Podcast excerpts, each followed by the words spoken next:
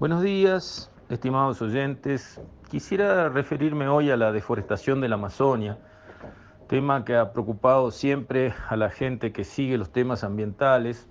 Se considera que allí hay uno de los pulmones del mundo, uno de los lugares del planeta donde se generan grandes cantidades de oxígeno y donde básicamente se regula el clima de todo o parte del planeta. Esa gran masa boscosa, toda junta, en zona húmeda, zona muy eh, densa en materia de lluvias, con tantos ríos adentro, genera, digamos, un impacto planetario sobre el clima.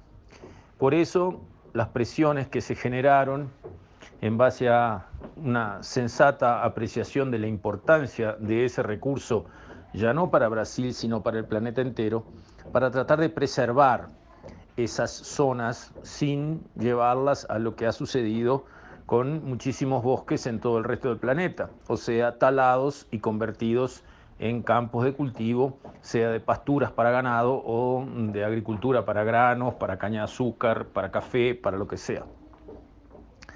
Y hay que mirar un poco hacia atrás lo que ha pasado en el mundo. Los países desarrollados deforestaron abiertamente sus propios territorios. No hay que engañarse. Francia, por ejemplo, era un país tapado de bosques. Cuando Julio César le gana en Alexia al jefe galo de la resistencia Vercingetorix, de esto hace más de 2000 años, este, resulta que, que, era todo un enorme bosque donde se enfrentaban, peleaban y donde vivían las tribus galas. Bueno, hoy de eso no queda nada.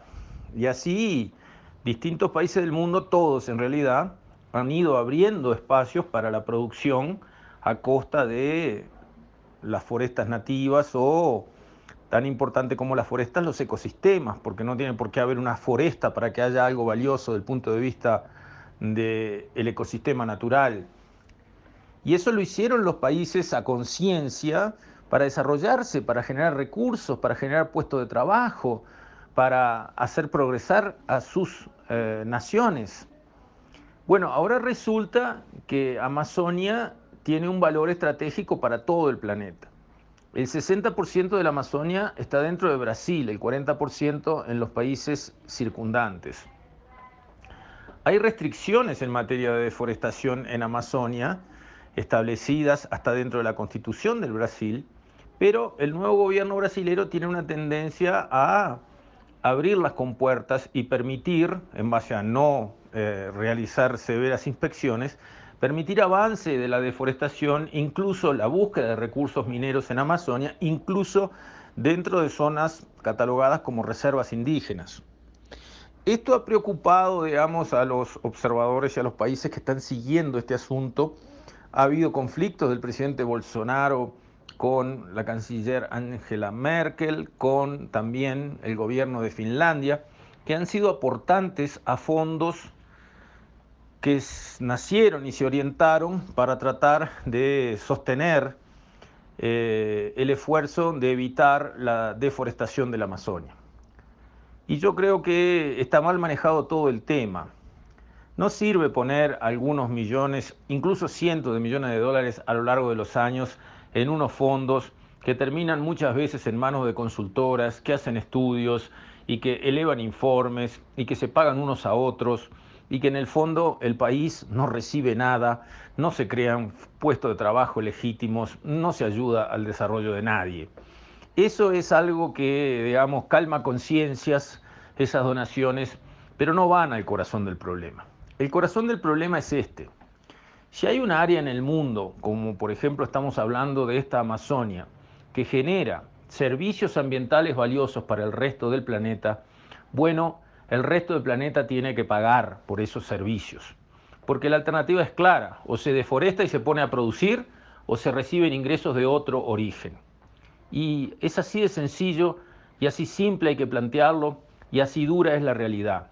Con discursos, con grandes declaraciones, con decretos. Este, es poco lo que se puede hacer en el largo plazo si no se genera realmente un mercado por servicios ambientales, lo cual es totalmente razonable y válido. La Amazonia produce oxígeno para todo el planeta, ayuda en los ciclos del agua de todo el planeta. Bueno, perfecto, que se valide, se cuantifique y se realicen aportes para realmente obligar a los países, no solo Brasil, que tienen Amazonia como parte de su territorio, para que realmente pongan en marcha políticas de cuidado y protección y las hagan cumplir. Ahora con los sistemas satelitales de control está bastante fácil ver dónde hay un inicio de deforestación, dónde están cayendo los árboles. Se puede ver, se puede llegar en helicóptero en una hora desde el lugar más cercano, se puede intervenir. Pero para que eso se desencadene de verdad en el largo plazo, hay que ir más a fondo que donar dinero para organizaciones que buscan proteger. Eso tiene su valor, genera conciencia en el público y eso es importante, pero en el fondo esto es por plata. Francia arrancó todos sus árboles por plata y Brasil lo quiere hacer por plata.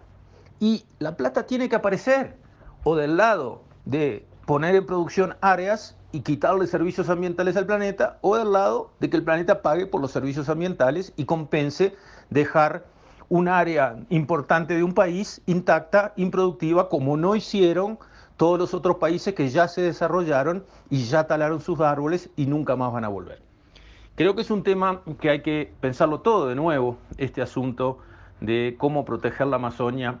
Yo creo que lo que se hizo en el pasado tuvo algún valor, no cabe duda, pero no ha sido suficiente y ahora estamos en un cruce de caminos. Hay que volver a pensar, hay que barajar y dar de nuevo. Con esto, estimados oyentes, me despido. Hasta el lunes, si Dios quiere.